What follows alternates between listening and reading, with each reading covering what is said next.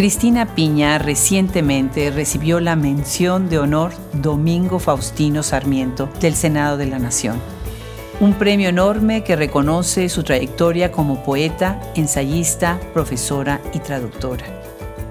El día de hoy tenemos el gusto de sentarnos a la mesa con ella para conversar sobre traducción, sobre teoría literaria, sobre obras que ha escrito a lo largo de su vida. Tiene una doble nacionalidad, es uruguaya y argentina y radica en Buenos Aires. Nos da muchísimo gusto que Medife haya abierto las puertas para conversar con ella y le damos las gracias a Gwen Díaz Richback, a Esther Cross, a Hinde Pomenariek y claro, por supuesto, a Daniela Gutiérrez, directora de Medife. Yo soy Adriana Pacheco y me da muchísimo gusto que nos sigan en este gran proyecto que es Hablemos Escritoras y que ha crecido tanto gracias a la generosidad de escritoras como Cristina Piña. Bienvenidos.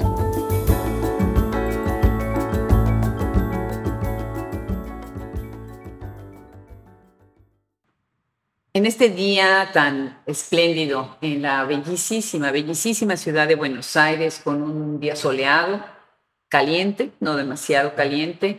Estamos en un lugar icónico, en un lugar en donde nos han abierto espacio Daniela Gutiérrez. Muchas gracias por a ella, gracias a la gestión de Hinde. Yo le digo Hinde en alemán, ahora descubro que le dicen Hinde también. No, Hinde Pomeraniec. Exactamente. Yo siempre le dije Hinde. Hinde también. Pues estamos aquí en la Fundación Medife con ni más ni menos que con Cristina Piña. Qué gusto, qué gusto, Cristina. No, por favor, Adriana, el gusto es mío de que me hayan invitado. Me siento muy honrada. Al contrario, además estamos celebrando un premio, así que empecemos con eso, platícanos. ¿Qué premio estás recibiendo? Bueno, recibí, me lo van a entregar en marzo o abril, cuando se hace la fiesta de la Fundación Argentina para la Poesía, y me dieron este año el Gran Premio de Honor de la Fundación Argentina para la Poesía. Así que estoy muy contenta. Y además, Adriana, hace un mes que salió mi último libro. Sí, claro. Estoy chocha. No, pues ya lo imagino de estar emocionadísima. Muy emocionada. Este año ha sido maravilloso. Calculá que me tradujeron Estaciones del Yo, que es mi libro anterior. Sí. Me lo tradujeron al inglés y sacan una edición bilingüe. Oh. Y me invitaron la editorial que es Universidad me invitó a Estados Unidos a tener una poetry reading, una lectura de poesía, y hablar con los alumnos de creative writing, de escritura creativa, y me pagan todo. ¡Qué maravilla! Absolutamente lo todo. Mejor. Lo mejor. Y ¿A dónde vas a Estados Unidos? Bueno, voy al, al estado de Idaho, que la Oh. universidad es Boise State University, y voy allí y después me voy a New York, ¡Qué maravilla! porque en New York me presentan otro libro. Me presentan una antología, pero en castellano, esta porque el, el público de New York Poetry Press es fundamentalmente latino y latinoamericano. ¿Quién te invita en Nueva York? ¿Con quién vas? No, ahí voy sola. Ahí vas Pero sola. por supuesto que aprovechan esto Patricio Ferrari, que es re amigo mío, es profesor allá, es poeta, es traductor. Wow. Entonces él me dice, venite, y me- en cierta forma me invita porque me deja su departamento. Oh, qué maravilla. Sí, estoy, mira, estoy tan bien tratada que no lo puedo ni creer. Qué maravilla, qué maravilla. Tú eres uruguaya argentina. Soy uruguaya argentina. Y estábamos hablando ahorita fuera del micrófono, qué lindo es Uruguay. Bueno, Fernanda Trías, una escritora a la que admiramos muchísimo, la vemos escritoras, es uruguaya y yo Y sí. siempre pienso en, en Uruguay con mucho cariño, un país con mucho cariño. Y además con unas poetas monumentales. Sí. David Monu- Dale, ¿no? Ida Vitale y Idea Vilariño. Claro. Idea para mí es una, debe ser para mí la mejor poeta del Cono Sur. Sí. Absolutamente. ¿Qué te parece? Ida Vitale acaba de cumplir 100 También, años. también es buenísima. Lo que pasa es que yo tengo una especie de clinch especial con Idea. Ah, Me encanta Idea. Qué maravilla, pues la verdad es que qué países los dos, tanto Argentina como, Como Uruguay, Uruguay, imagínate sí. nada más qué combinación. Cuando platicas tú de estos orígenes de ser de una parte y de otra, ¿de qué te acuerdas? ¿Qué es lo que viene a tu memoria de estos dos países? Bueno, de Buenos Aires viene todo, te diría, porque es mi infancia, mi adolescencia, mi juventud y mi edad adulta, muy adulta ya y viene todo eso. Pero de Uruguay viene el recuerdo de todos los veranos que pasé allá, no solo en Punta del Este, sino en Montevideo, en Punta Carreta, por ejemplo, donde había llena de parientas viejas divinas. Sí, porque realmente mis tías abuelas uruguayas eran una de las cosas más deliciosas que yo agradezco a mi infancia porque vivíamos con ellas y yo agradezco a mi infancia esas tías y abuelas uruguayas. Mi madre fue, mamá no se nacionalizó, por eso yo me pude hacer uruguaya. Pero de Uruguay, como te digo, recuerdo todo luminoso, todo luminoso y también mi infancia, mi juventud, porque te digo, Punta del Este, Punta Carreta, he, andado mucho por, por, Montevideo, después por la costa hasta el Chuy. Entonces adoro, adoro Uruguay. He estado en La Paloma, en todas partes, siempre de vacaciones en distintos lugares de la costa. ¿Mm? Entonces para mí Montevideo es algo lleno de sol. Uruguay es algo lleno de sol. Sí, sí, claro que sí, hermosísimo. Y ahí es además la salida de este gran delta, ¿no? Que ya del Río de la Plata sale al océano y de ahí se va uno pues a Tierra de Fuego, a la Patagonia, a todas partes. Y el delta, que es algo tan hermoso, no sé si lo conoces. Sí, sí, hermosísimo, espectacular. Yo ahora me voy el 22 hasta el 2 de enero con mi hija y su marido, porque ellos alquilan una casa todo el año en la isla, en Tigre, y nos vamos a pasar las, las fiestas del 22 al 2 de enero. No, pues qué delicia, qué delicia. ¿Cómo es posible estar sentada aquí de frente con una traductora tan exquisita, tan excepcional? Y bueno, nada más para quienes están escuchando, Cristina Piña ha traducido escritores ni más ni menos como Shakespeare, como Tennessee Williams, que me, me hiciste pensar, recordé mucho cuando estaba haciendo la licenciatura en, literatura, que tuve también una maestra que leímos a Tennessee Williams en ese momento. Y bueno, también has traducido Balzac he traducido Balzac, he traducido Henry James, he traducido Barbedo Revilly, he traducido Marcel Schwab, he traducido Ionesco. Hace poco, caminando acá en Buenos Aires, pasamos enfrente de la escultura de Pirandello. Me ah, dio mucha emoción ver esa escultura. De italiano no he traducido nada porque yo hablo, como digo, italiano cocoliche. Ah. Porque no es decir, vos sabés que acá tenemos una enorme cantidad de inmigraciones, creo que es el lugar que tiene más inmigración de italianos. Claro. Y además nuestro castellano está marcado por el acento italiano. Nosotros no nos damos cuenta, pero yo siempre recuerdo una anécdota que estábamos en París con mi pareja que murió desgraciadamente después de 23 años de estar juntos. Qué triste. Sí, horrible. Fue justo antes de la, de la pandemia. Y estábamos, nos habíamos, él, era francés, nos habíamos, estábamos arriba de un taxi y nos pusimos a hablar en castellano. Y el chofer se da vuelta y dice, ¿Vous êtes des Italiens? ¿Ustedes son italianos? No, argentinos, pero tienen acento italiano. Y claro, nosotros no nos damos cuenta. Qué maravilla, me encanta, me encanta. ¿Cómo te formaste, Cristina? ¿En dónde empieza este gusto tanto por la literatura como por la traducción? Bueno, comienza cuando soy muy chica, porque yo aprendí inglés a partir de los cuatro años mm. y seguí hasta que me hasta que di un, va a decir, siempre tuve profesores privados británicos, por eso I have a very British accent. Tengo una, pero no es, no es snobismo, es que aprendí así. Aprendí así, para mí el inglés es British English.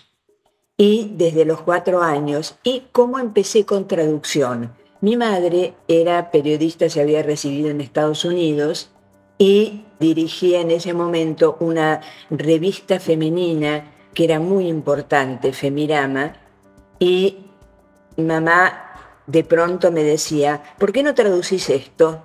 ¿Por qué no traducís lo otro? Ella revisaba todo porque había estudiado en, en Estados Unidos, como te digo.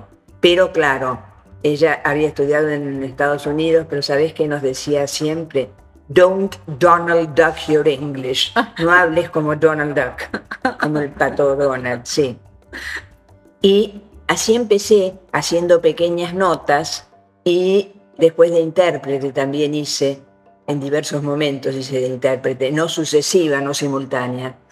Y después el gran momento fue cuando me invitó a, traducir para él Luis Tedesco de la editorial Nuevo Ser, que era una editorial maravillosa y que tenía en ese momento un acuerdo con Estados Unidos y tenían para traducir pilones de cosas. Yo ahí me formé no era nada literario, era ciencia política, economía, filosofía.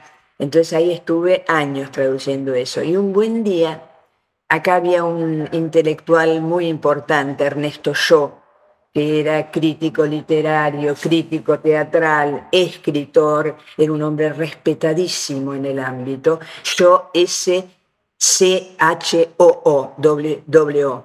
Ernesto Shaw, que fue eh, cuando viene la democracia, él es director del San Martín, del Teatro San Martín, ah. y me llama y me dice, Cristina, vas a traducir Ricardo III. Le digo, pero yo no puedo, yo no puedo, no puedo. Entonces me dijo, vos podés, vos podés y lo vas a hacer. Obediente. Claro, fue mi primera pieza y tardé cuatro meses, porque fue mi primer Shakespeare. Y además me ayudó mucho el director, que era un gran director argentino, Agustín Aleso, con el cual veíamos la traducción y él, y él me decía si le gustaba.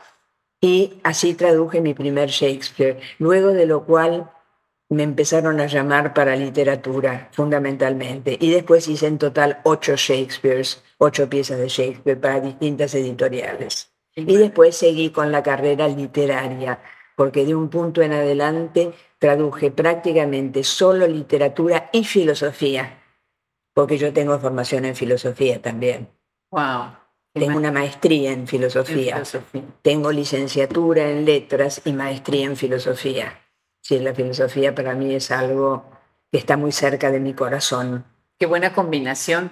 Ahora sí que traducción, escritura y filosofía, bueno, pues se enriquece muchísimo todo. Se enriquece mucho. Claro, fíjate que tratamos de ir más o menos cuando se puede, vamos, a Stratford upon Avon, que es donde ah, nació Shakespeare. Sí, ya lo sé. He hecho la procesión a Stratford upon Avon para ver la casa de Shakespeare. Claro, y el teatro espectacular. Espectacular, el teatro en, donde... escena. Ah, no, no, no. Yo vi un Ricardo III, uh, justamente. maravilloso. Sí. Maravilloso. Sí, sí, sí. Es de verdad de las obras que a mí más me impresiona de Shakespeare es Ricardo III. Y, Como que siempre hay otros que son mucho más nombradas, pero a mí me parece que una buena actuación de, un Ricardo III. Y un Ricardo III es memorable, memorable, abrumadora. Claro que sí. De alguna manera en tu poesía, en tu escritura, tienes un énfasis en lo corporal es muy interesante, es una poesía muy íntima, muy sensorial, ¿no? De alguna manera hasta parece como actuada en algunas partes, que me imagino que mucho viene también de tu lectura del teatro. ¿Cómo sientes tú, cómo imaginas tú tu obra cuando la escribes? Mira, yo escribo de una manera muy inconsciente. Vale, si yo no me siento escribir un libro, a mí, yo siempre digo, me sienta algo escribir de pronto yo siento, generalmente es un ritmo, unas palabras, y de pronto me pongo a escribir. ¿Y qué estoy escribiendo? No sé. Escribo y escribo y después comienza la parte más importante para mí, que es la corrección.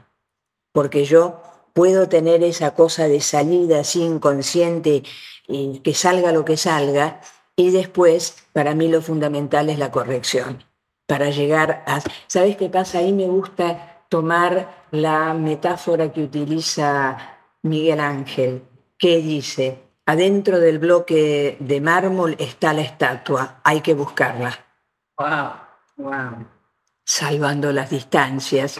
Para mí, en lo que escribo es como el bloque, después tengo que ponerme a picar y a sacar corrigiendo. Qué bonita metáfora, qué bonita metáfora. Fíjate que ahorita que vas a ir a Nueva York, me daría mucho gusto presentarte, tal vez la conoces ya, a Esther Allen, que es una traductora muy renombrada en Estados Unidos. Ay, me encantará. Y yo creo que sería una conversación de lo más interesante. Me encantaría. Sí, porque ella ha hablado también mucho de esto, de esta manera de meterse en el lenguaje y deshacer y adentro del lenguaje es donde vas creando, ¿no? Sí, y los traductores eso es lo que hacen. Y los traductores trabajamos, vale decir, eso lo decía Santiago Kovatlov, que es un gran intelectual argentino de filosofía, que cada traducción es una versión determinada, que puede haber distintas traducciones porque son versiones diferentes. Y todos armamos una versión con lo que traducimos. Y hay una especie, vos hablabas del cuerpo, yo también tengo con la traducción una relación corporal. Sí. Yo tengo, vale decir, yo siempre sostengo que la que escribe es la mano, no es la cabeza, es la mano. La mano escribe. Interesante, la mano es la que escribe. La mano es la que escribe. Sí, maravilla. Ahora, hablando precisamente de esta cuestión del cuerpo, sí el lenguaje es el que va a tener que darle esa forma al cuerpo, ¿no? Y tú tienes un gran énfasis, pienso en tu libro Pie de Guerra, en donde para ti el lenguaje es como un tejido. Exacto. Que creas con las palabras y que ese tejido es el que contiene ¿no? todo lo que es el texto. ¿no? Y además vos hablaste del cuerpo, y es cierto, el cuerpo está totalmente presente desde mi primer libro. Ahora tengo 14. Sí. He producido mucho. Qué maravilla. ¿Cuál es tu teoría sobre el lenguaje? ¿Cuál pensarías tú que es el lenguaje para ti o las importancias de que los nuevos escritores presten atención al lenguaje? Presten atención al lenguaje. Mira, la primera forma de aprender el lenguaje es leer.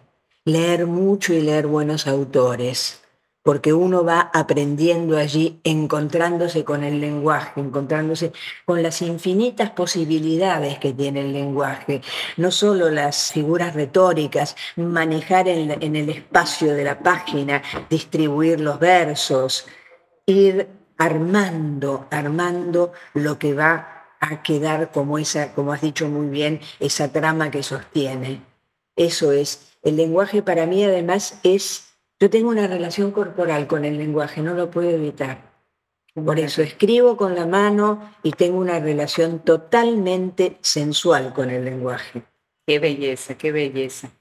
Bueno, pues cómo no aprovechar esta oportunidad para hablar con una gran especialista de Alejandra Pizarnik. Eh, Alejandra. Qué belleza, qué maravilla. Qué maravilla de poeta para mí. Imagínate que yo llevé 45 años de escribir sobre Alejandra. Wow.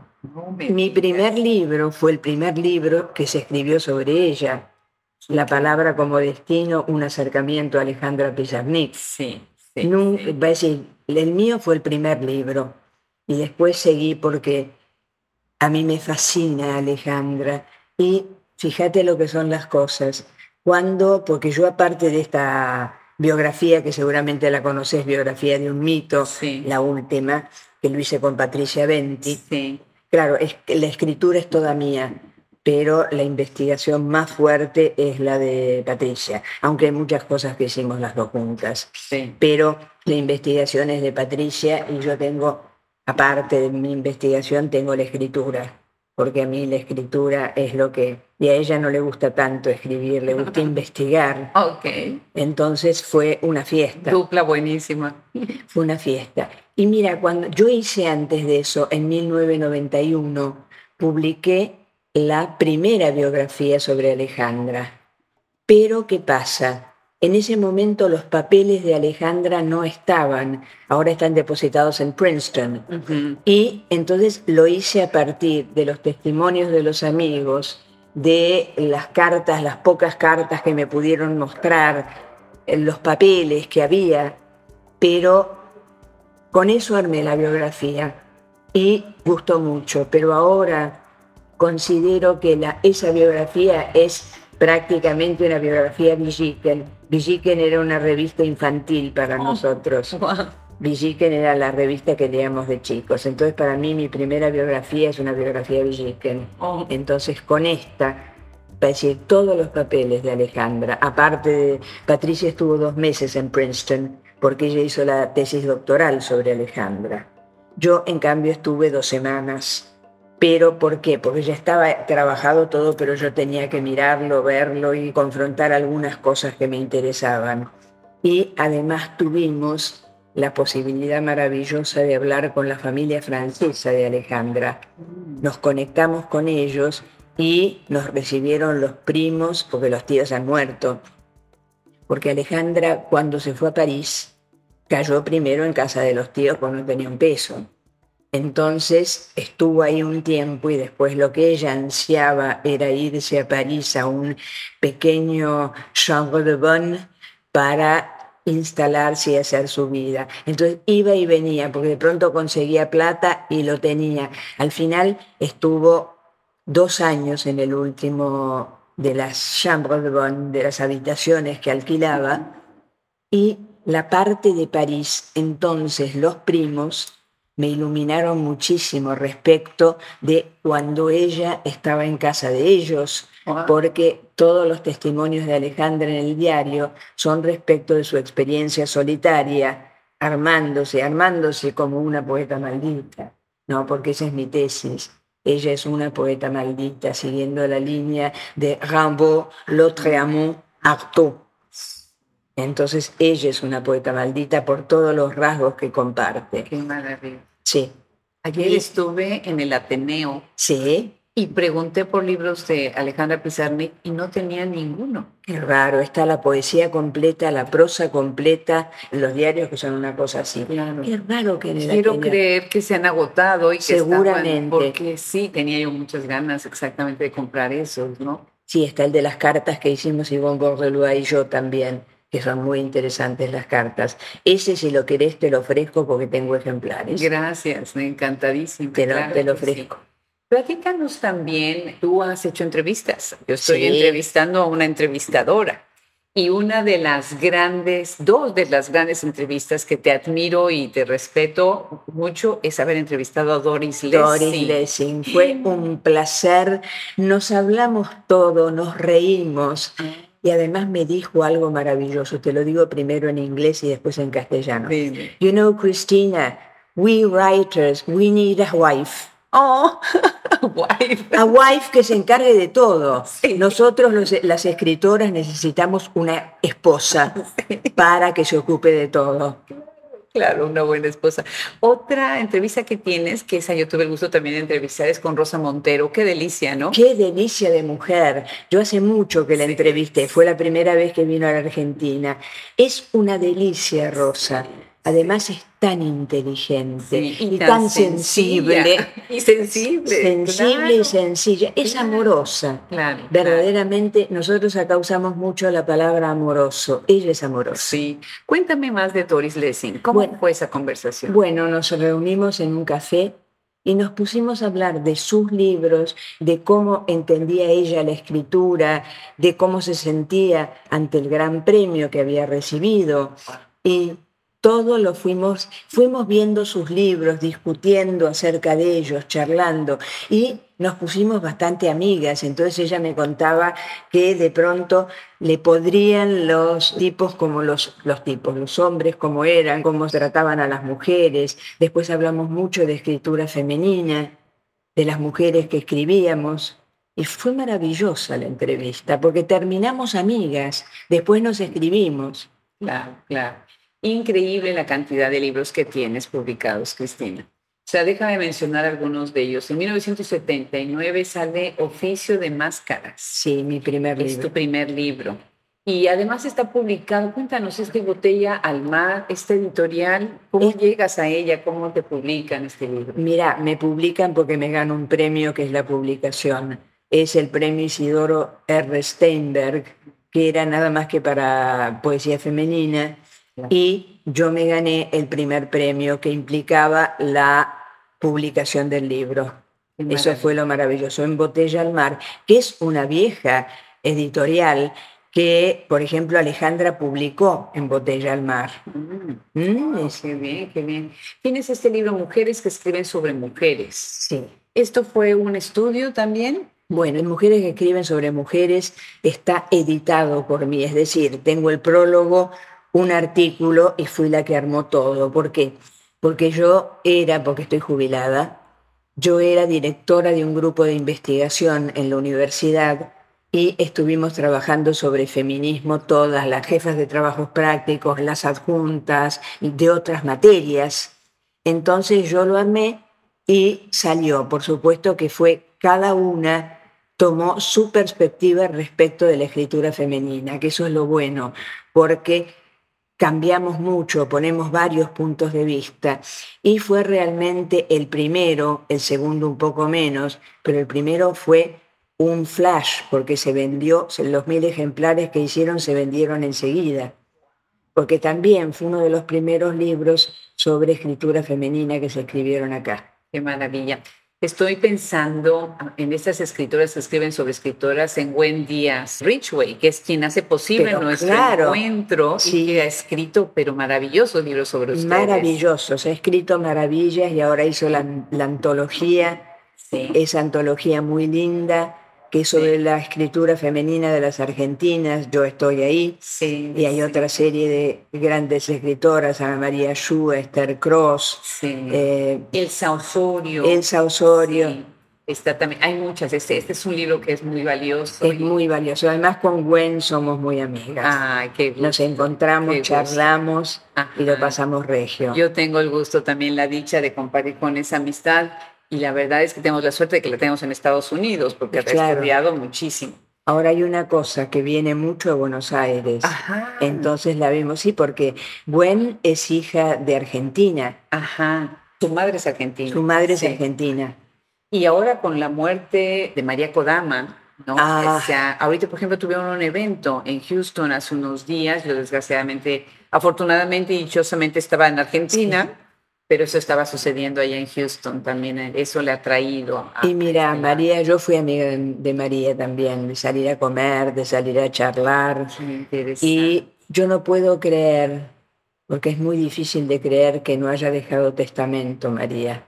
Es algo tan raro con su personalidad que todos estamos extrañados, estamos todos extrañados. Claro. Pensamos incluso que alguien se había quedado con el testamento o algo por el estilo, porque nos, nos cuesta pensar que ella no haya dejado con lo cuidadosa, meticulosa y defensora de todo lo de Borges. ¿Cómo fue que no dejó testamento? Yo nosotros queremos creer que el testamento se extravió, se perdió o se lo quedó alguien. Sí, ella. Sí, pues más vale pensarlo así sí, porque si no, es tan, es tan contrario a la personalidad de María. Mira que yo he hablado con María y lo que ha defendido la obra de Borges contra juicios y de todo fue maravilloso. Y se va a morir dejando sin testamento. Es terrible eso. Este gran tesoro, este gran tesoro. Eso. Cristina, pues qué gusto, más maravilloso tenerte acá, de verdad, Hablemos Escritoras, enriquece muchísimo, muchísimo contigo, con lo que estás haciendo y ahora vamos a regresar a tus obras, a tus libros, todos los que nos escuchan dentro del mundo, dentro de lo que es el universo que se ha ido creando gracias a ustedes. En Hablemos Escritoras, pues ahora te tenemos a ti. Muchísimas gracias. No, muchísimas gracias a ustedes. Imaginen la emoción que me dio conversar con Cristina Piña, una traductora de escritores como Shakespeare, Tennessee Williams, Madame Lafayette, Balzac y muchos más. Muchísimas gracias a ella por su generosidad, por habernos acompañado el día de hoy, haber viajado desde donde ella vive para sumarse a nuestro proyecto Hablemos Escritores. Y ahora que estamos conversando con una traductora, pues me da muchísimo gusto que tenemos ahora ya este equipo de tiempo completo en Hablemos Escritoras, que es Alice Banks, Caitlin Meredith, Will Howard, quienes están a cargo de hacer la traducción de este fantástico repositorio que tenemos. Muchísimas gracias a ellos, gracias a todos nuestros colaboradores, a los miembros del equipo de literatura alrededor de la mesa y muchísimas gracias a quienes están tras bambalinas. Yo soy Adriana Pacheco y claro, cada semana nos vemos en este espacio fantástico en donde cada vez hacemos más grande y más grande la comunidad de escritoras contemporáneas y de todos los tiempos. Su obra vale la pena, vale la pena conocerla, leerlas y escuchar sus voces. Nos escuchamos en el próximo episodio.